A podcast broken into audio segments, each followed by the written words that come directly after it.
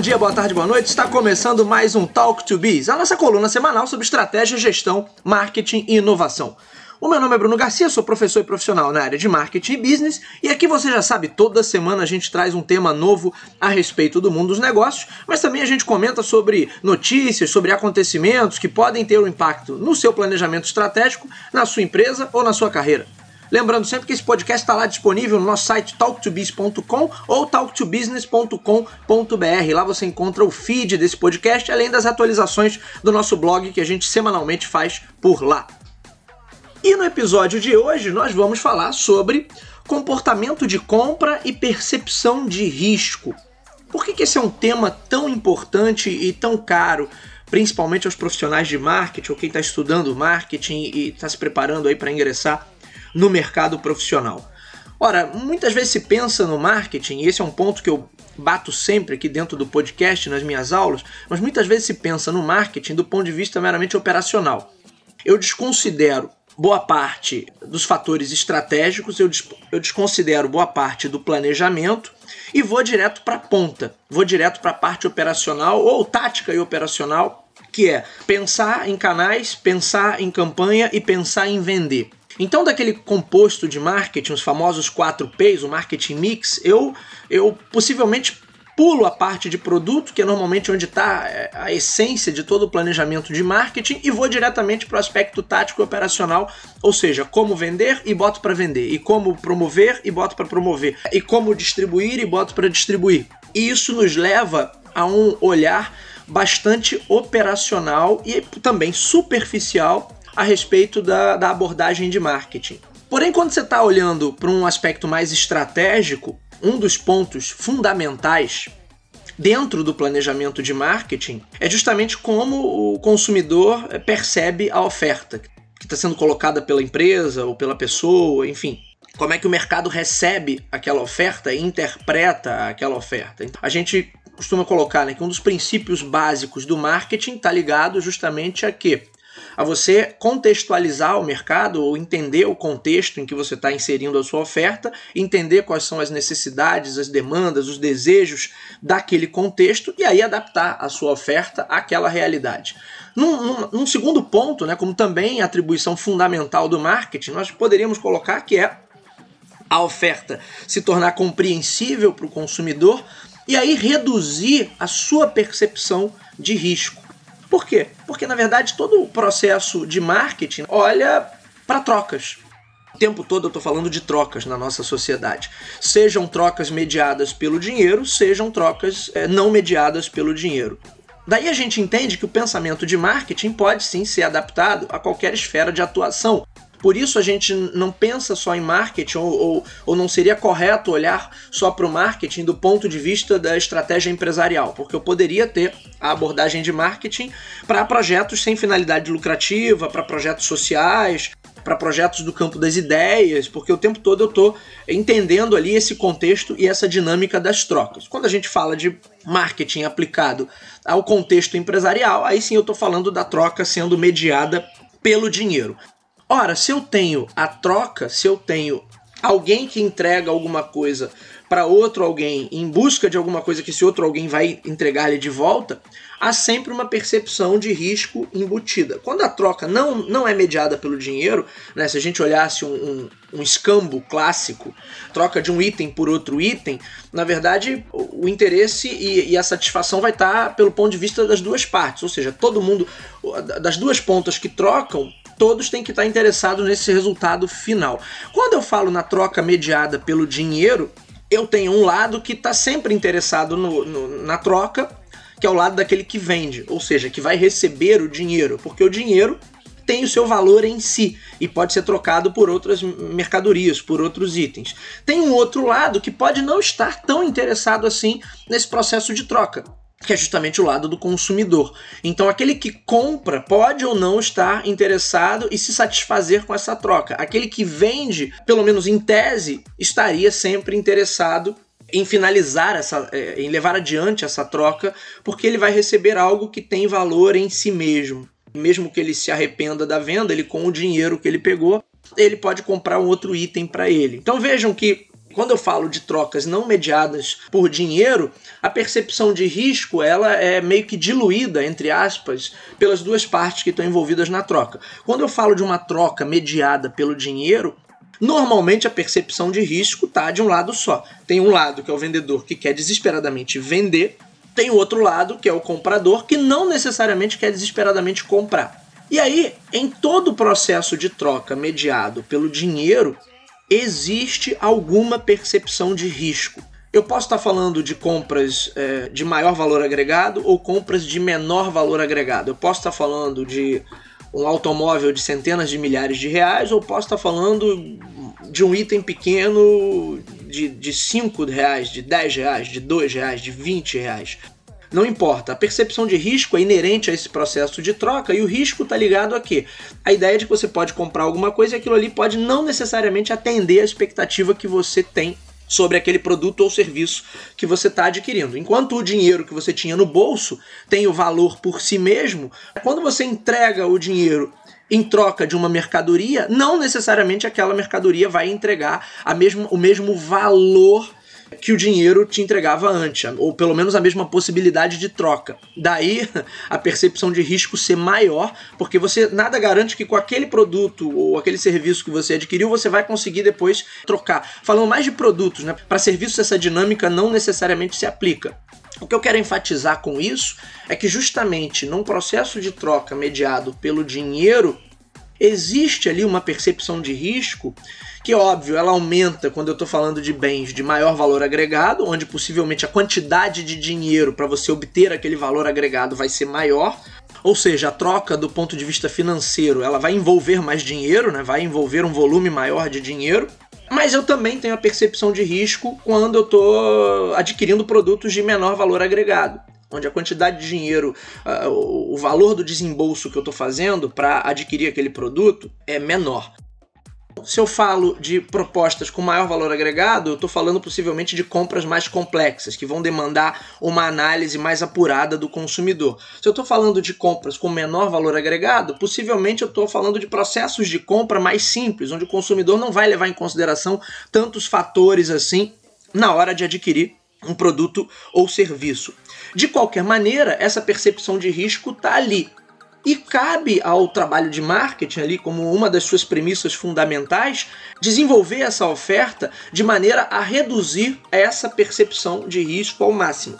Ou seja, quanto mais eu mostrar para o consumidor os benefícios que eu estou entregando, que eu garanto entregar a partir daquela oferta, o valor que ela traz agregado a ela, aquilo que ela pode facilitar na vida do consumidor e principalmente exatamente o que ela entrega, eu estou reduzindo drasticamente essa percepção de risco. Porque vamos concordar que, independente do, do, da quantia de dinheiro que está envolvida nesse processo de troca, sempre que você compra alguma coisa que não atende às expectativas e você achava que ia atender, por isso você comprou, aquilo te gera uma frustração e te gera um, um dependendo até do que for, né, uma indignação muito grande. E aí, como nós, principalmente aí falando de cenário brasileiro, né, enquanto consumidores, já somos um pouquinho gatos escaldados com todas essas situações, eventualmente de desrespeito ao consumidor, é natural que o nosso consumidor tenha até um pé atrás maior, porque ele sabe que depois que comprou, eventualmente para trocar, ele pode ter que enfrentar uma verdadeira via crucis para conseguir trocar uma mercadoria que eventualmente não está satisfazendo aquilo que ela deveria satisfazer, não está entregando aquilo que ela deveria entregar. Nesse contexto, tudo que eu faço para reduzir essa percepção de risco, tudo que eu faço para transmitir maior segurança e para mostrar para o consumidor efetivamente o que o produto ou serviço é capaz de entregar, vai ser considerado ali uma prerrogativa fundamental do marketing. Uma prerrogativa que normalmente a galera acaba não olhando com muita atenção, justamente porque vai ter essa pegada mais operacional.